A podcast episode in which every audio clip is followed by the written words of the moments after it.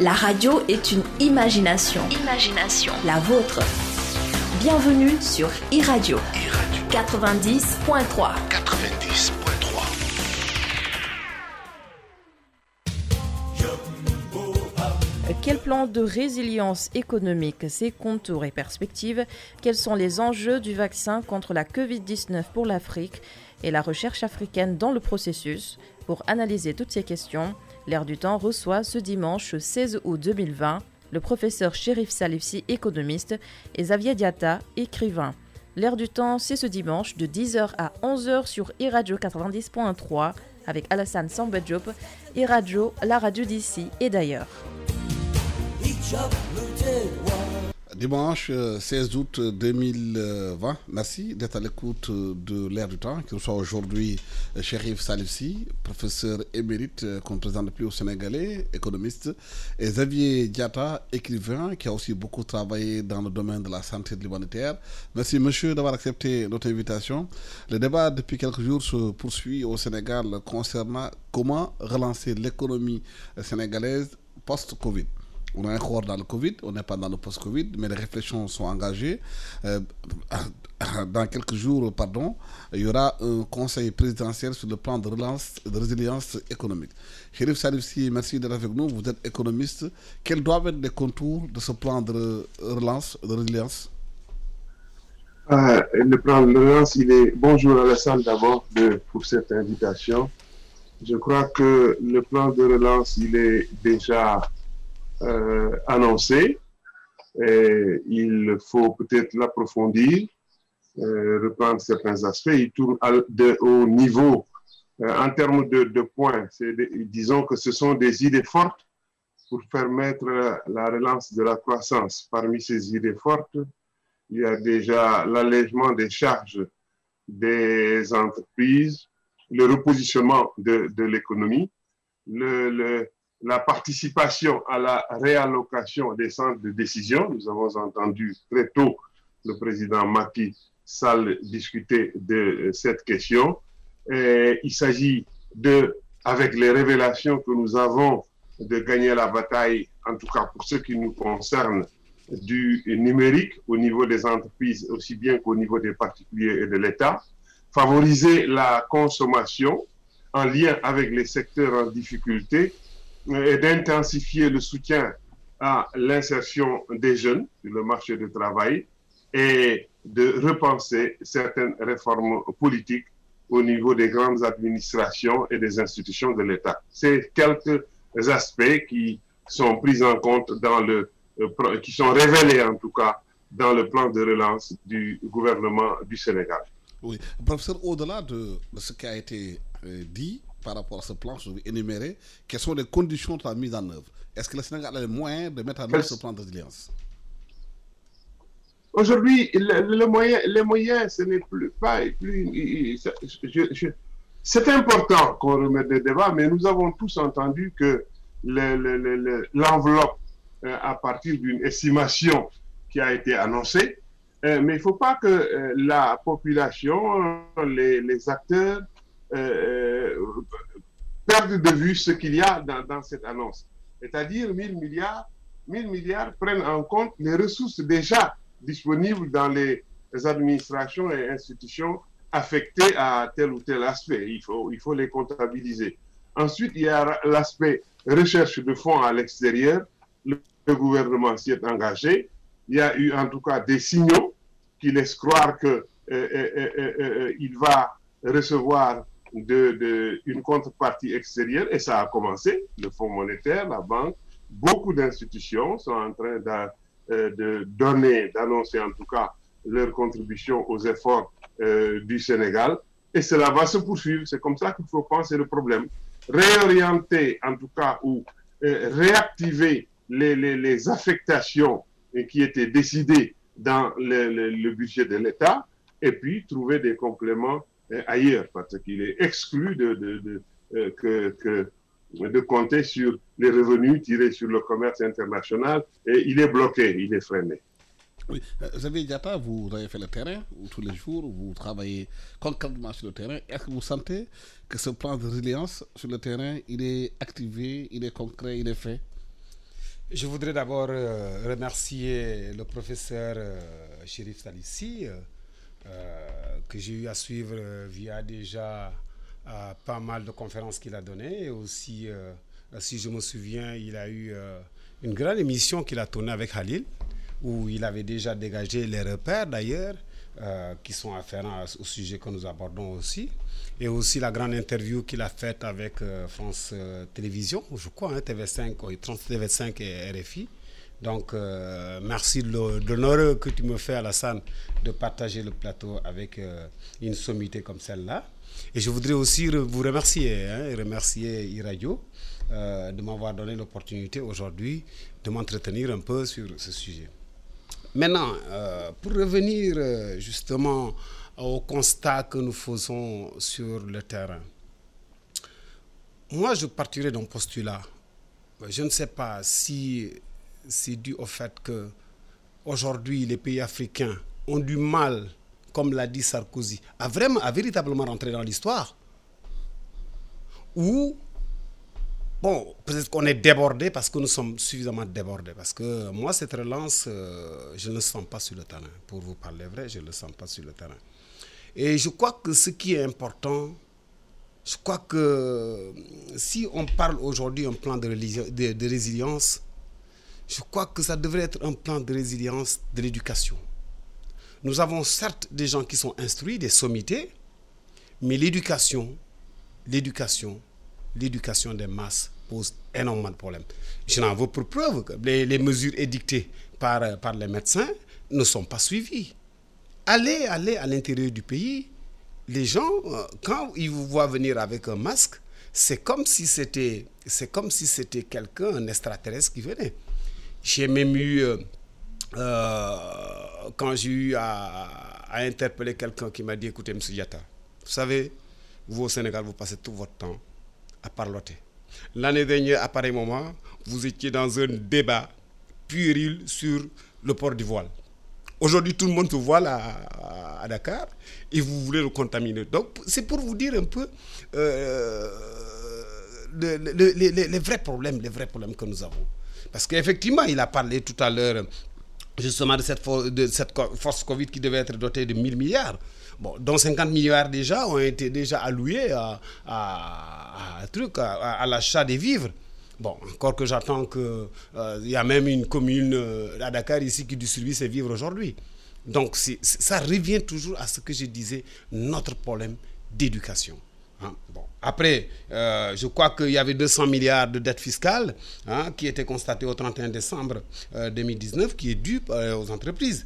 Donc, euh, effectivement, il y a eu des mesures spécifiques qui ont été données. Mais bon, maintenant, euh, si on part de là, si euh, notre plan de résilience doit se baser sur cette force Covid, moi, de mon point de vue, je ne sais pas, je ne suis, suis pas un expert en la matière, mais ce que je ressens sur le terrain, je vous dis, il n'y a pas l'adhésion des masses.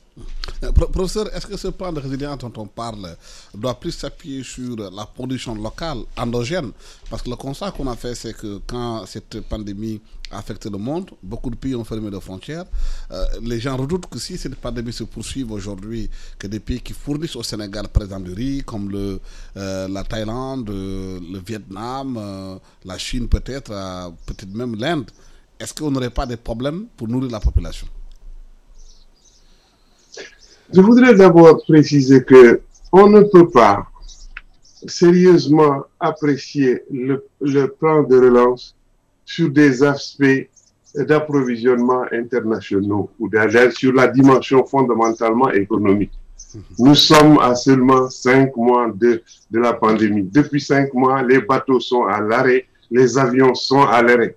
La question de fond, qui est le souci de tous les pays au monde, parce que c'est ça qu'il faut préciser euh, dès le départ. Une pandémie, par définition, c'est une question mondiale, une question globale.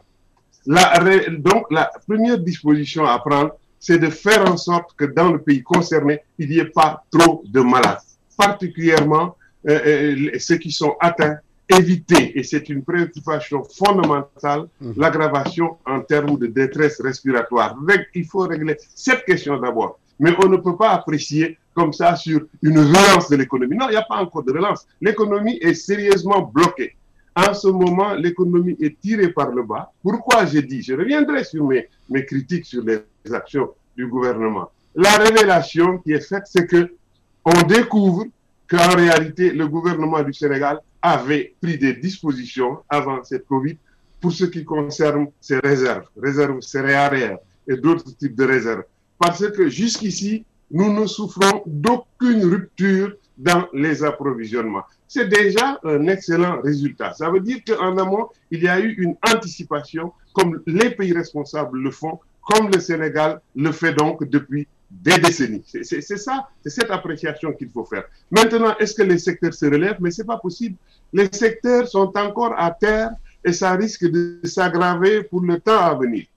Globalement, ce que j'observe, c'est qu'il n'y a pas de pays au monde qui fait mieux que notre pays. Cette crise a surpris tout le monde sur la planète. Le niveau d'affolement, le niveau de déraillement que nous observons aux États-Unis, en Hollande, en Allemagne, en France, mais nous ne les observons pas ici. Et toutes les communautés internationales le reconnaissent. Nous avons un taux avec, euh, d'abord, euh, un taux de, de guérison pour les personnes qui arrivent à l'hôpital ou entre les mains des médecins qui est dans les 10 meilleurs au monde. C'est à ce, stade que je me situe. Maintenant, quelles sont les conditions ou, ou bien comment on perçoit une relance effective de l'économie, du secteur du tourisme, de l'artisanat? Personnellement, je pense que nous ne sommes pas encore. C'est au stade de mise en forme on est encore au stade d'observation. Je crois qu'on y viendra pour approfondir ces questions dans la discussion. Euh, bloquer l'avancée de la pandémie, bloquer l'avancée de la pandémie, que moins de personnes soient touchées, pour moi, c'est le défi le premier de ce plan.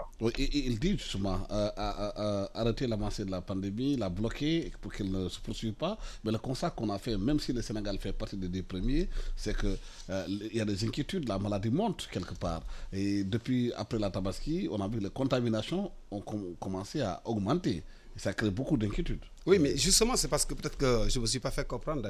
effectivement, ce qu'il dit, c'est vérifiable. Le Sénégal, et euh, si aujourd'hui on devait classer euh, les, pays en fonction de l'adaptabilité à cette maladie, le Sénégal, jusqu'à présent, c'est très très bien comporté. Ça, c'est sûr. Ça, il n'y a pas de, il a pas de. Parce que, comme il l'a dit, effectivement, nous avions eu, nous avions eu une situation économique et sociale dramatique qui s'est brutalement arrêté. Il y a eu une euh, désorganisation, ralentissement de tous les circuits économiques, il y a eu les chocs économiques, l'insolvabilité de certaines entreprises et même des ménages. Et on a même vu le baril qui a, complètement plongé. Ça, c'est vrai. Mais ce que j'ai dit, c'est que euh, notre problème, je reviens toujours à l'éducation, c'est-à-dire aujourd'hui, les gens ne s'approprient même pas le fait qu'il y ait une crise pour que Hein, on puisse vraiment, de façon, de, façon, vraiment unie, que tout le monde aille.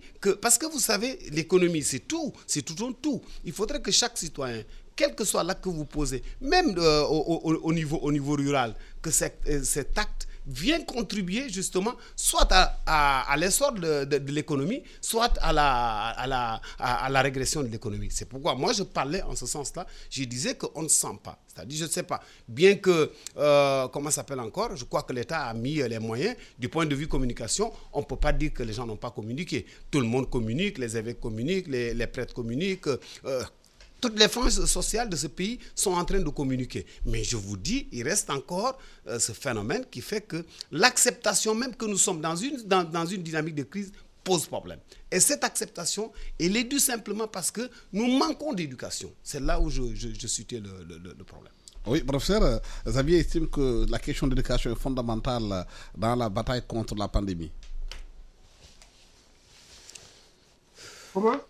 Xavier Diatta disait que euh, l'aspect d'éducation est fondamental dans la bataille contre la pandémie. L'aspect éducation. Oui. Oui, mais l'aspect éducation, c'est, je crois que c'est, on, ne va pas résoudre ça aujourd'hui, mais c'est évidemment les populations les mieux éduquées dans le principe. Dans le principe, parce que là aussi, nous sommes euh, en face de comportements euh, qui, qui, qui, qui euh, qui contredisent tout ce que nous savions. Les pays où le taux, euh, ou disons, euh, qui connaissent un accès universel à l'éducation, des taux de 100%, Mais, aujourd'hui, si nous observons, je reste toujours hein, dans cette optique, pandémie égale affaire mondiale. Donc, il y a une surdétermination, c'est-à-dire un regard qu'il faut porter à l'extérieur nous pour voir mesurer si nous sommes dans les bonnes réactions nous aussi. Mais ce qui est extraordinaire, c'est que l'indiscipline, les dérapages sont plus connus dans les pays industrialisés. Les Africains croient toujours qu'ils sont pires au monde. Non, c'est-à-dire il y a un problème sociologique qui est réel, qui montre qu'en réalité, ailleurs et ici au Sénégal, les gouvernements, disons, pas seulement les gouvernements, et les autres forces sociales n'ont pas cette emprise qu'elles croyaient avoir sur les populations. Ça se révèle. La population ne suit pas. Moi, j'ai vécu un exemple concret la semaine dernière. Je sors, j'entre dans un magasin, une boutique Select. avant d'entrer, je tombe sur un jeune qui n'avait pas de masque. Je lui dis, si vous entrez, je n'entre pas. Vous mettez euh, votre masque. Il me dit, père, moi je travaille à Avenue Blaise foncier. Mais tous mes, nous, il n'y a pas de masque là-bas? Tous mes amis, tous les magasins, tout le monde que je connais, mais nous sommes tous là depuis janvier, personne n'est encore absent. Est-ce que votre pandémie, c'est vrai? Mais, mais ce même discours existe en France, il existe aux États-Unis, il existe ailleurs. C'est pour ça que j'ai dit que nous avons intérêt à, nous remettre en cause, à nous dire que l'articulation de nos démarches, de nos politiques aux masses populaires, la COVID nous, nous, nous révèle qu'elle n'était pas si pertinente qu'on le pensait. Il faut réinventer une autre façon de discuter avec les gens, passer par d'autres canaux et par d'autres créneaux. Et de ce point de vue, je soutiens à 100% mon interlocuteur, mon invité, euh, que euh, votre invité que je salue, évidemment. Mais il faut pas il faut voir des mesures concrètes. Qu'est-ce qu'on pouvait faire concrètement au lieu de passer notre temps à spéculer là-dessus? L'échec est là. La ligne de masse, elle n'est pas ce qu'on a pensé qu'elle était jusqu'ici. Je crois que c'est ça. Et c'est pour ça que des gens euh, demandent depuis hier à saisir les différentes confréries pour que chacun s'adresse à ses talibés, etc. C'est un échec de ce point de vue. La population, globalement, ne suit pas toutes les mesures gouvernementales.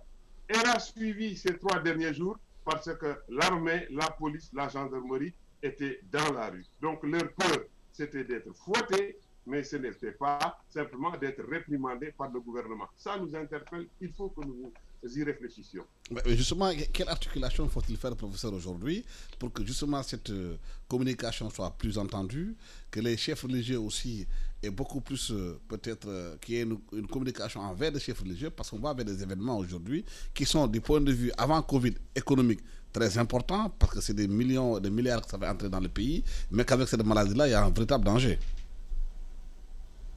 Oui, oui, mais il y a un véritable danger. rien ne circule à travers la planète.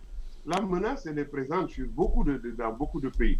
Moi, je suis pour qu'on passe par les, pour sensibiliser davantage la population euh, par les marabouts, les confréries, si on veut. Mais les corps de métier, et les corps, d'abord que les autorités, nous, les intellectuels, que les gens arrêtent dans les émissions, à la radio, à la télé, de baisser le masque. La population qui voit cela ne nous prend pas au sérieux qu'on sensibilise les leaders, les, chefs de groupe sur toute l'avenue Blaise Diagne, euh, au Pakaba. Et, c'est ça qu'il faut faire, utiliser les associations, les ONG, les, à, condition que l'État joue son véritable rôle, c'est-à-dire et cette ouverture d'esprit pour dire que c'est une affaire nationale, il faut parler avec tout le monde et laisser de côté un peu la politique. Je crois que c'est ça? Vous avez oui, justement oui, euh, à faire conscientiser les gens davantage, parce que si cette pandémie se poursuit, c'est seulement par l'économie, c'est nous tous qui sommes menacés. Oui, c'est vrai que c'est vrai qu'il y a, y, a, y a, un sérieux problème euh, de vulgarisation de l'information.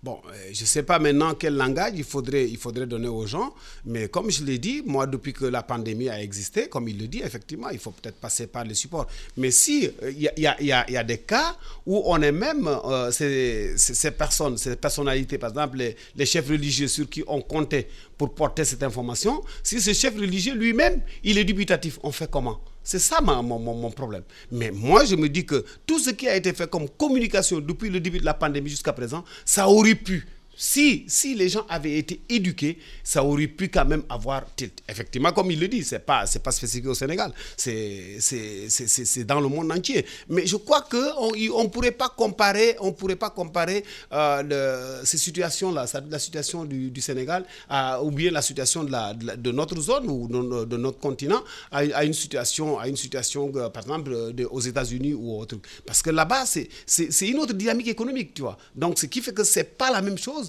pour pouvoir tout. Mais ici, qu'est-ce qu'il faut? Oui, aujourd'hui, euh, les gens, euh, vous savez, même le calendrier, le calendrier des activités culturelles, tout ça, on aurait pu passer par les AS et tout ça. Mais toutes ces activités sont arrêtées aujourd'hui. Bon, effectivement, comme il le dit, peut-être passer par les ONG et faire du porte-à-porte, oui, ça c'est une porte à entrevoir. Mais est-ce que, qu'est-ce que ça donnera? Encore faudrait-il que les gens soient suffisamment outillés pour qu'ils comprennent réellement que la maladie, là, euh, vraiment, ses implications, elles sont désastreuses. Si les gens ne le comprennent pas, si les gens n'ont pas reçu cette éducation, je suis sûr que tout ce qu'on aura fait, ce sera des efforts vains. Professeur, est-ce qu'il faut une étude socio-anthropologique, une analyse pour comprendre ce qui se passe? Parce que même en Allemagne, considéré comme étant un pays euh, vraiment respectueux, discipliné, il y a eu des révoltes là-bas. Ah, ah, il y a des coupures. Euh, euh, en tout cas, Alassane, moi, je, je l'ai dit encore, je l'ai dit encore hier que euh, euh, il y avait eu une grande faiblesse dès le départ, euh, c'est-à-dire la non prise en compte de l'importance des réponses sociales pour la gestion de la pandémie et le redressement. Je l'ai dit hier, je crois que ça a beaucoup manqué dès le départ. Mais par la pression de la population, sur les réseaux sociaux, de la pression des universitaires, mais tout de suite, les rectifications ont été apportées et on voit maintenant intervenir des socio-anthropologues, des sociologues, des, sociologues, etc. Parce que c'est ça la réalité. Une pandémie, c'est une affaire sociale. Ce n'est pas seulement une affaire euh, de santé, une affaire euh, euh, médicale. Il faut corriger de ce point de vue, trouver les, les, les les, tout ce qu'on veut. Mais de toutes les façons, à l'observation, il est clair que on ne réussira pas euh, dans cette dimension. Euh, c'est ma conviction. Au, monde, il n'y a que deux ou trois pays qui arrivent à obtenir de ce point de vue, c'est-à-dire une grande discipline de leur population, c'est la Corée du Nord, la, Taïwan, oui, la Corée du Nord, Taïwan, je cite euh, ces deux. La Corée du Sud, un peu. Parce c'est des pays relativement enclavés. Il faut prendre des décisions sur un territoire quasiment euh, fermé. Et puis, c'est des pays qui ont tiré les leçons de, des pandémies de 2000, depuis 2002. Depuis 2002. Cette culture est ancrée en Chine, en, Corée et en Taïwan. Ces gens arrivent à le gérer. Mais ici, dans les pays comme les nôtres, où, les gens sont tellement libertaires, les gouvernements souvent euh, euh, compris, mais dès lors que il y a une nouveauté qui est montrée, une nouveauté que nous a révélé le Covid, c'est-à-dire que l'interpellation, la réapparition de l'État-providence qui devient fréquentable, dont tout le monde exige l'intervention, mais il faut, et ça j'insiste particulièrement sur le Sénégal, que l'État accepte la confrontation avec des récalcitrants. Mais moi, je ne dis pas confrontation en prenant les armes, etc., que l'État joue son véritable rôle. Il n'est pas acceptable qu'il y ait des interdits sur des plateaux de télévision, des interdits au, au, lever de corps, et que pour le reste, on laisse les gens continuer à aller partout, dans les réunions, dans les meetings, au bord de la plage. Mais c'est de responsabilité. C'est même, euh, je ne dis pas euh, une démission, mais un refus euh, de, de s'engager dans la bataille. Ça, ça c'est frappant dans un pays comme le Sénégal. Si vous euh, regardez, si l'Union européenne, moi, ça me choque beaucoup, les restrictions pour l'entrée des, Sénégalais euh, sur, sur, cette liste-là. Mais à tout point, sur tous les points de vue, sur la létalité, la gestion, le taux de guérison pour ceux qui sont entre les mains des médecins. Mais nous avons les meilleurs résultats que tous les pays européens. Et pour autant, on refuse d'admettre l'entrée de nos citoyens. C'est un manque de respect, mais c'est de notre faute parce que l'État refuse la confrontation, une confrontation apaisée, une confrontation responsable, là où il le faut. Moi, je pense que euh, si, si ce n'est pas tout Dakar, beaucoup de parties de Dakar devraient être confinées, que l'État l'assume et prenne sa responsabilité, et cela, on ne le fait pas. Xavier, sur une question bien précise, euh, est-ce que justement le refus de l'État de prendre responsabilité sur certains domaines peut aussi affecter davantage l'économie Moi, je serais moins critique. Je dirais que l'État joue sa partition pleinement. Euh, il a, moi, je crois que c'est une question citoyenne. C'est ce que je dis. Je reviens toujours, excuse-moi d'être euh, redondant, je reviens toujours à cette histoire d'éducation. Moi, je crois que l'État joue ce qu'il a à jouer.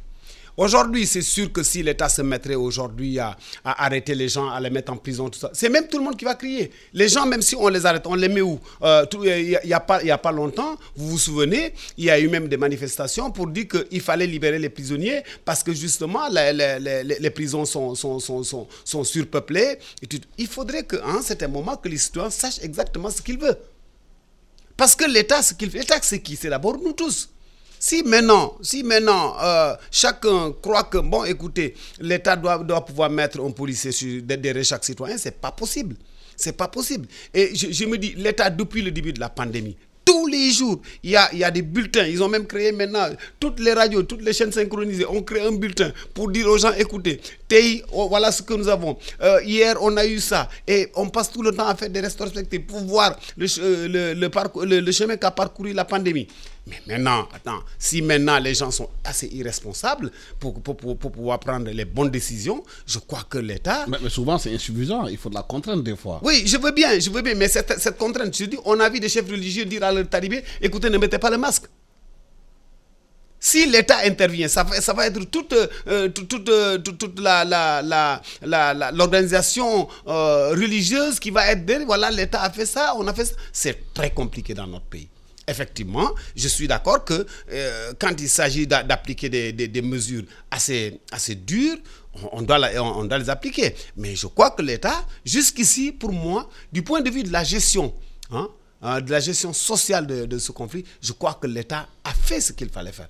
Maintenant, effectivement, il va falloir qu'on continue à parler, il va falloir qu'on continue à parler, il va falloir que tout le monde s'y mette. Mais je ne crois pas que l'État ait fait. Je rappelle que vous suivez l'air du temps qui reçoit aujourd'hui Chérif Salifsi, professeur d'économie émérite, et Xavier Diata, écrivain. Professeur, euh, est-ce qu'aujourd'hui, il est possible, avec la situation dans laquelle nous sommes en train de vivre, des pans entiers de l'économie sont pratiquement à terre, comment les relancer? Est-ce qu'on peut les relancer en plein pandémie ou bien il faut attendre après la pandémie? je vais, je vais, je vais euh, préciser une chose et avancer. Je suis tout à fait d'accord sur ce que dit mon, mon, mon, ami, euh, qu'il y a des situations où on les observe, on agit en conséquence. Nous revenons de la Tabaski, 12, 13, 14 jours après, nous observons que des efforts sont faits. Et ce n'est pas parce que des efforts sont faits qu'il ne faut pas continuer à avoir un regard critique sur la gestion globale. Mhm. Euh, pousser le nombre de tests, pousser le nombre de tests euh, euh, jusqu'à une augmentation de 20%, c'est excellent. Mais dans le même temps, nous observons que 15 jours après la Tabaski, le, le nombre de cas positifs a été multiplié par 27% le nombre de cas communautaires multiplié par 340%. Le nombre de décès est, mieux géré. Oh, ça, c'est des implications. Les médecins même n'arrivent pas encore à expliquer ce que c'est. Mais face à cela, il faut prendre ses responsabilités. Il n'est pas question de mettre les gens en prison ou de mettre les policiers derrière les personnes. Dans le premier mois, l'État a interdit les regroupements, de fermer les mosquées, mais tout le monde quasiment les a respectés. Les mosquées étaient fermées.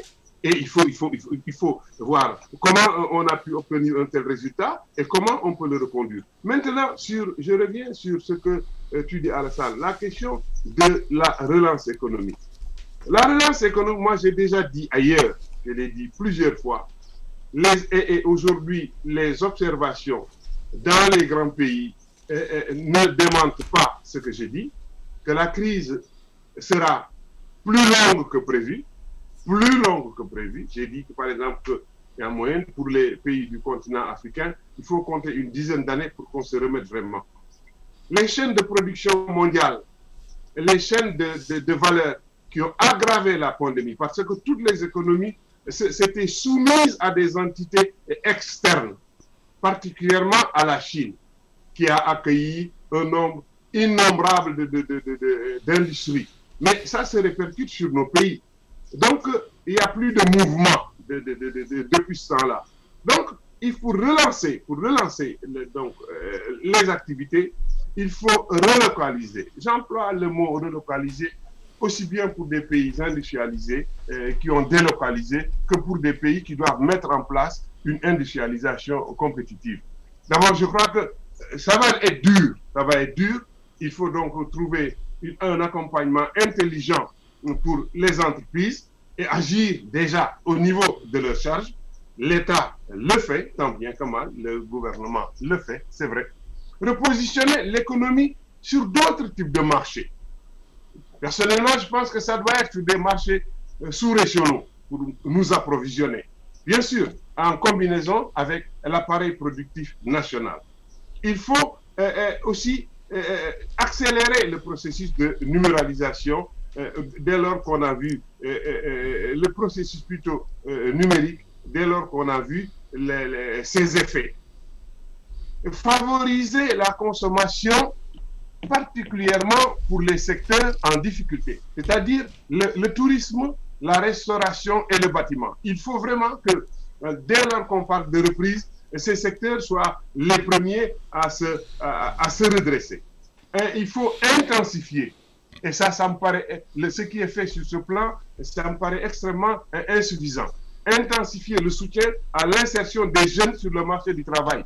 Et, et ça, si nous n'y prenons garde, nous allons non seulement euh, renforcer notre incapacité à donner du travail à la, jeunesse, mais à faire face à des licenciements, des licenciements importants. Le risque est, là.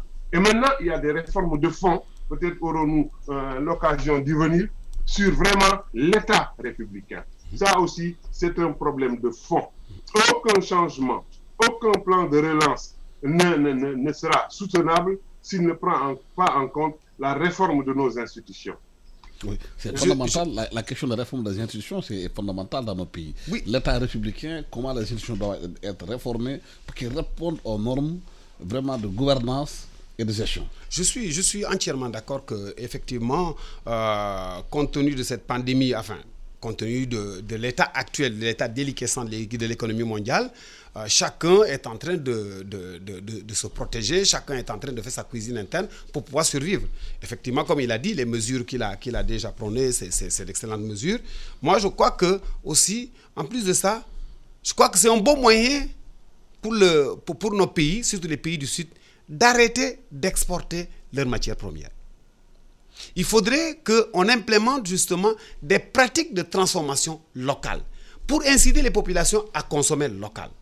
Si vous vous rendez compte, ici, euh, au Sénégal, nous avons toutes les normes de production, de fabrication et de commercialisation. Mais ces normes, elles apparaissent sous forme de recommandations. Et comme vous le dites, je suis entièrement d'accord qu'il faut refondre les institutions. Il faudrait qu'il y ait des réformes fortes pour que ces normes-là puissent entrer justement dans, le package judiciaire, dans le paquet législatif de notre pays. Effectivement, il faut des réformes, il faut des réformes sérieuses, des réformes en profondeur. Et là, effectivement, tout le monde consommera sénégalais et on, mettra de la valeur ajoutée, on, on créera de la richesse en ce moment. Parce que regardez un peu ce qui s'est passé. Quand il s'est agi, quand il s'est agi, par exemple, euh, de, donner des vivres aux populations, qu'est-ce qu'on a fait? On a été les chercher à l'extérieur.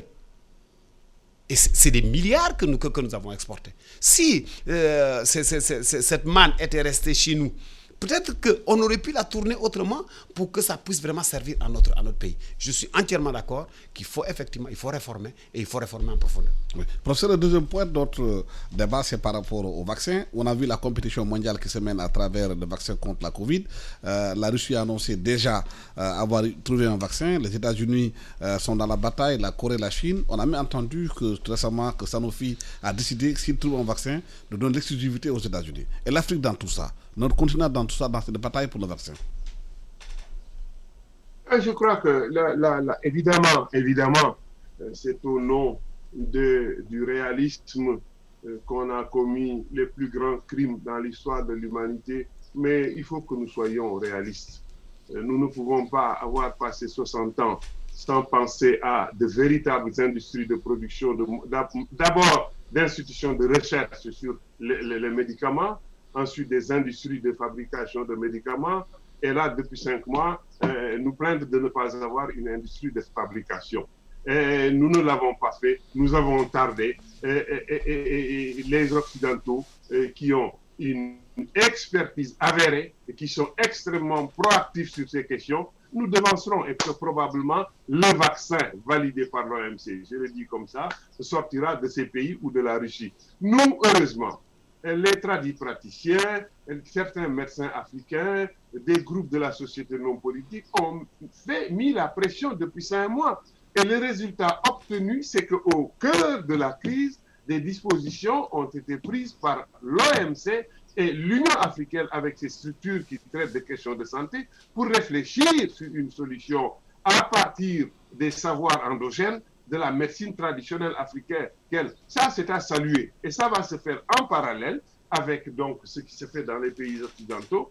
Mais étant entendu qu'il ne faut pas non plus oublier que des gens sur le continent prennent des dispositions hein, et, qui donnent des résultats avec l'artémisia, avec euh, euh, ce qui était connu dans le passé sur le, continent. Les gens le font, hein. malheureusement.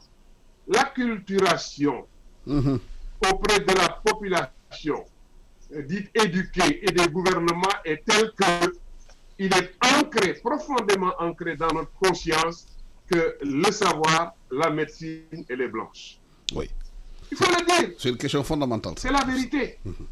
Il y a une. Moi, je ne comprends pas. le, le silence parfois des leaderships africains euh, sur ce genre de questions.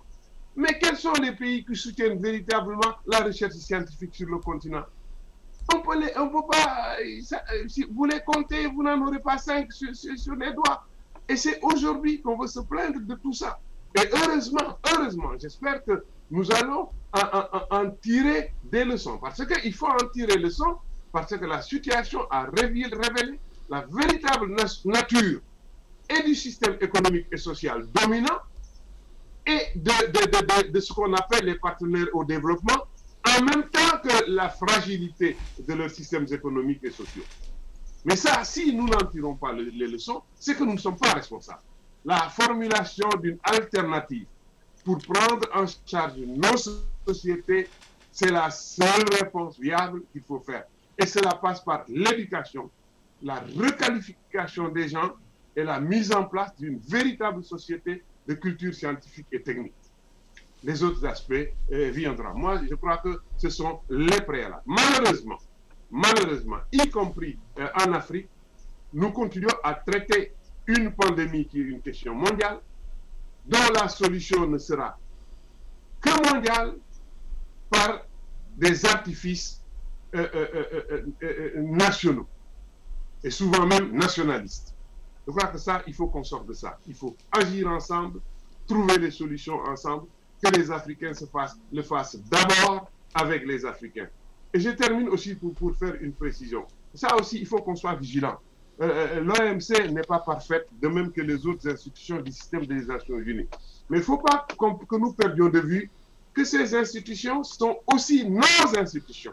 La preuve, qui est à la tête de l'OMC Il faut introduire un rapport de force dans ces institutions, pas seulement à l'OMC, euh, à, l'OMS plutôt, je parle de, l'OMS, mais ailleurs, pour qu'on entende la voix de l'Afrique, pour que les Africains qui y sont pèsent. Parce que c'est un problème de lobbying. Mhm. On a beau y avoir des latino-américains, des sud-américains, mais les Occidentaux pèsent, pèsent d'abord par leur force de frappe en, en matière d'argent qu'ils mettent sur la table, mais aussi par leur capacité de corruption. Moi, je le dis. Voilà le, débat bien précis par rapport à la pandémie, surtout à penser localement comment les, la thérapeutie africaine pourrait être, davantage être prise en charge, comment les Africains peuvent, peut-être le vaccin peut venir des plantes africaines. Mais bien sûr, bien sûr. Le vaccin africain Bien sûr, bien sûr, bien sûr. Euh, bien sûr que le, vaccin, il peut venir des plantes africaines. Simplement, c'est-à-dire, euh, il l'a dit, il l'a dit tout à l'heure. Je crois que l'implémentation du modèle européen au niveau africain pose problème. Et jusqu'à présent, on ne s'est pas arrêté pour voir exactement. Et le complexe des élites. C'est ce que j'ai dit. Euh, et, le, et, le, complexe des élites. Ça pose problème. La santé, c'est quelque chose de, de, de, de, très cher. c'est très très cher. Je, vais vous donner un exemple. Euh, je vous l'avais dit tout à l'heure là. Vous savez, à la scène, quand vous achetez un véhicule, vous l'assurez. Mais quand vous avez un enfant, vous allez le déclarer. Mais vous ne l'assurez pas. Et quand vous assurez votre véhicule, vous assurez le matériel, vous n'assurez pas les personnes. Bon, il y en a, il y a des assurances qui font la, la, prolongation. Moi, je crois que dans un premier temps, d'abord, la couverture maladie universelle, là, il faudrait que ça soit quelque chose de, de, de, qui, est déjà, qui est déjà obligatoire. Il faut que ça soit obligatoire. Et comment le rendre obligatoire? Il ne s'agit pas de faire payer beaucoup d'argent aux gens. Je crois qu'en cherchant un extrait de naissance, s'il y a un franc qui est reversé justement à cette personne à qui on va chercher euh, cet extrait de naissance pour concourir à sa couverture, je crois que ça serait bien. Quand on cherche une pièce d'identité, vous allez, vous allez dans la rue, un policier va vous arrêter, il va vous demander votre carte d'identité. Il aurait pu vous demander votre... Et pour votre véhicule, il vous demandera la carte d'assurance, mais il ne demandera pas. Donc ça, c'est des mesures simples.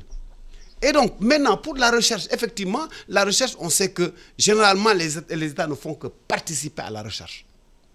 Les États ne financent pas réellement. C'est généralement des capitaines d'industrie, c'est de grands groupes, hein, des, des, des, des, grands lobbies qui sont... l'État est revenu, au cœur du système avec cette pandémie, et que l'État ne doit pas davantage encourager la recherche L'État doit à, l'impérieuse et nécessité de créer les conditions justement pour que la recherche s'enclenche. Parce qu'effectivement, j'ai suivi pas mal de chefs de laboratoire qui nous disent, écoutez, nous, on court, des fois, ils courent après une subvention. Hein. C'est ce qui est quand même, ce qui est quand même, euh, incompréhensible.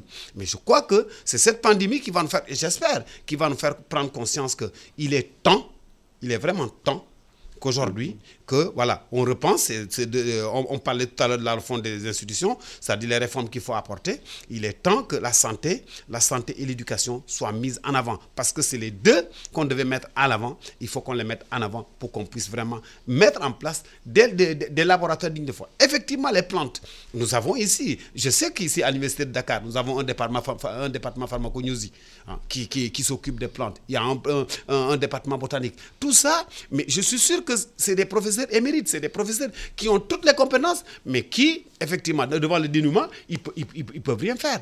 C'est dommage.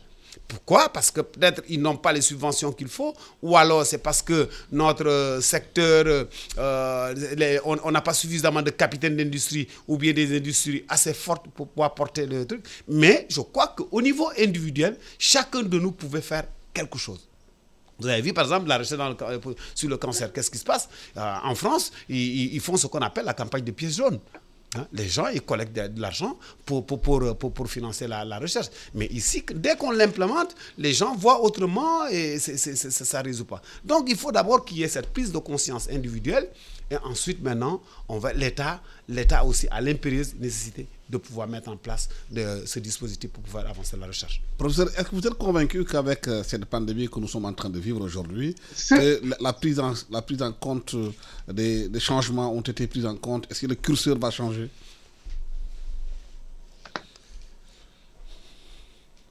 Euh, Je suis au regret de, de, de penser, disons d'être dans le doute. on ne va pas changer et, euh, ailleurs comme en Afrique, euh, encore moins en Afrique, les, les, les, disons, les pesanteurs vraiment fondamentales ne seront pas touchées. Mais on observe. Pourquoi je le dis? Parce que déjà, il y a des vautours. Il s'agit. Si vous voyez dans tous les grands pays industrialisés, la question qui apparaît, c'est le retour de l'État stratège. Mhm de l'État-nation. Il m'obuse même que vous lisiez la littérature européenne ou la littérature nord-américaine, surtout la littérature nord-américaine et surtout les écrits des anciens prix Nobel américains, tous nous font la démonstration que le, tout, le retour de l'État-nation n'est pas contradictoire avec le néolibéralisme. Ils disent que la, la, la crise engage également à renouveler la réflexion sur l'organisation spatiale du secteur productif. Ils vont même plus loin en disant qu'il faut arrêter le capitalisme tel qu'il fonctionne réellement. En Afrique, qu'est-ce que le capitalisme? C'est comme vous prenez une calebasse, vous avez dedans les, les différents types de légumes. Partout en Afrique, pouvoir comme opposition, ça ne date pas d'aujourd'hui, ça date des indépendances à nos jours. Très peu de partis, très peu de mouvements des sociétés civiles ont pensé qu'il fallait changer la, la calebasse, qu'il fallait sortir de la calebasse. Mais le combat, pour l'essentiel, se situe dans la recherche de la meilleure place possible pour ces légumes dans la calebasse. Alors qu'aujourd'hui, ce sont les anticommunistes, ceux qui sont farouchement opposés au socialisme, qui nous disent qu'il faut prendre en compte des préceptes du socialisme? C'est-à-dire l'État stratège, l'État stratège doit, qui doit remettre en, place la société parce que son intervention est indispensable aux économies. Je crois que c'est ça la formulation d'alternative. Parce que la crise nous révèle trois choses fondamentalement. La dépendance euh, euh, euh, des industriels, des appareils productifs, je l'ai dit tout à l'heure, à une production externe. Deuxièmement, ça nous montre les effets négatifs de, de, de, de la sous-traitance venant de Chili, venant de partout. Vous avez une assiette, chaque élément de votre assiette euh, de votre plat vient d'une partie du région du monde. Le troisième élément, c'est la dépendance vis-à-vis euh, de l'industrie des secteurs de la logistique, du transport et des marchandises. Mais c'est tout cela qu'il faut bouleverser. Mais aujourd'hui, que vous preniez le plan de relance du gouvernement du Sénégal, le plan de relance de la France, le plan de la... C'est la même chose. On réaménage ce qui est à l'intérieur de la calebasse. On ne veut pas briser la calebasse, alors que nous sommes, si on considère la question écologique, la question environnementale, la question des personnes fragiles, les problèmes de démocratie, des programmes de, les problèmes de justice sociale, il apparaît un impératif. Résoudre l'urgence euh, euh, climatique, réévaluer la valeur sociale des tâches, des métiers, je veux dire, jugés jusqu'ici euh, extrêmement banals, reconsidérer la marchandisation de la société, fonder le développement sur une justice sociale, sur le développement des communautés locales, sur l'équité, sur les droits humains, sur les sensibilités culturelles. C'est un bouleversement total que recommandent les anciens prix Nobel d'économie et c'est ce que nous écrivons nous-mêmes depuis 40 ans pour changer la société et entrer dans une société qui est pour l'ensemble des personnes, des populations et qui y vivent. Xavier, vous pensez que psychologiquement, les dirigeants aujourd'hui sont dans cette perspective? Est-ce qu'ils peuvent changer totalement ce qu'on appelle la calebasse? Non, en fait, moi je trouve que l'Afrique n'est pas suffisamment éprouvée. Pour changer? Pour, changer. On va essayer de, de faire quelques artifices et, et puis on va avancer. Et euh, j'ai vu, même dans le cas du Covid, on, a parlé, on a beaucoup parlé de, euh, du Rwanda, qui aurait des, des, résultats assez appréciables. Simplement parce que, voilà, d'ailleurs, chaque fois qu'on parle de, de, trucs, les gens vous parleront du Rwanda. Parce que le Rwanda vient de loin.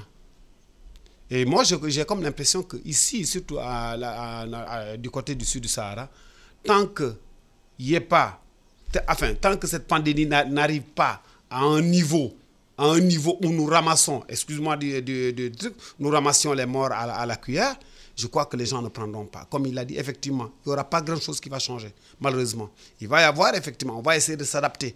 On va essayer de s'adapter. On va essayer de construire un discours qu'on qu qu qu présentera au monde. Mais du point de vue, parce que n'oubliez pas que la recherche, c'est quelque chose de très stratégique cette histoire de, vaccin russe qui est sorti, enfin, qui est sorti, euh, vous, avez, vous avez déjà entendu ce, ce, que les autres disent? Chacun dit non, vous savez, la Russie, c'est pas sûr. La Chine, les gens, à un certain moment, on a, eu ici, euh, je sais pas moi si c'est, de, fausses assertions ou de vraies assertions, où on parlait, je sais pas moi, d'un vaccin qui, devait, viendrait de Chine, et les Chinois nous disent non, écoutez le truc américain. On a même accusé ici la Fondation Bill. Il y a plein de trucs. Donc, ça dit que la recherche, là où elle est, c'est un domaine réservé. Mais, du point de vue de la marche du monde, comme il l'a dit, je ne crois pas que beaucoup de choses vont changer ça m'étonnerait. Voilà, professeur, le temps que nous est parti est terminé. J'aimerais bien vous remercier infiniment de votre disponibilité de participer à, ce, à cette émission L'air du temps à partir de chez vous à, à, travers le Zoom. Merci infiniment d'avoir été avec nous, professeur Sirif Saloussi. Merci à Xavier Diata, écrivain. L'air du temps, c'est terminé. À la technique, Céline Salou Dem et Biran Sissé, au micro Alassane Samba Diop. Bon dimanche à tous. Merci.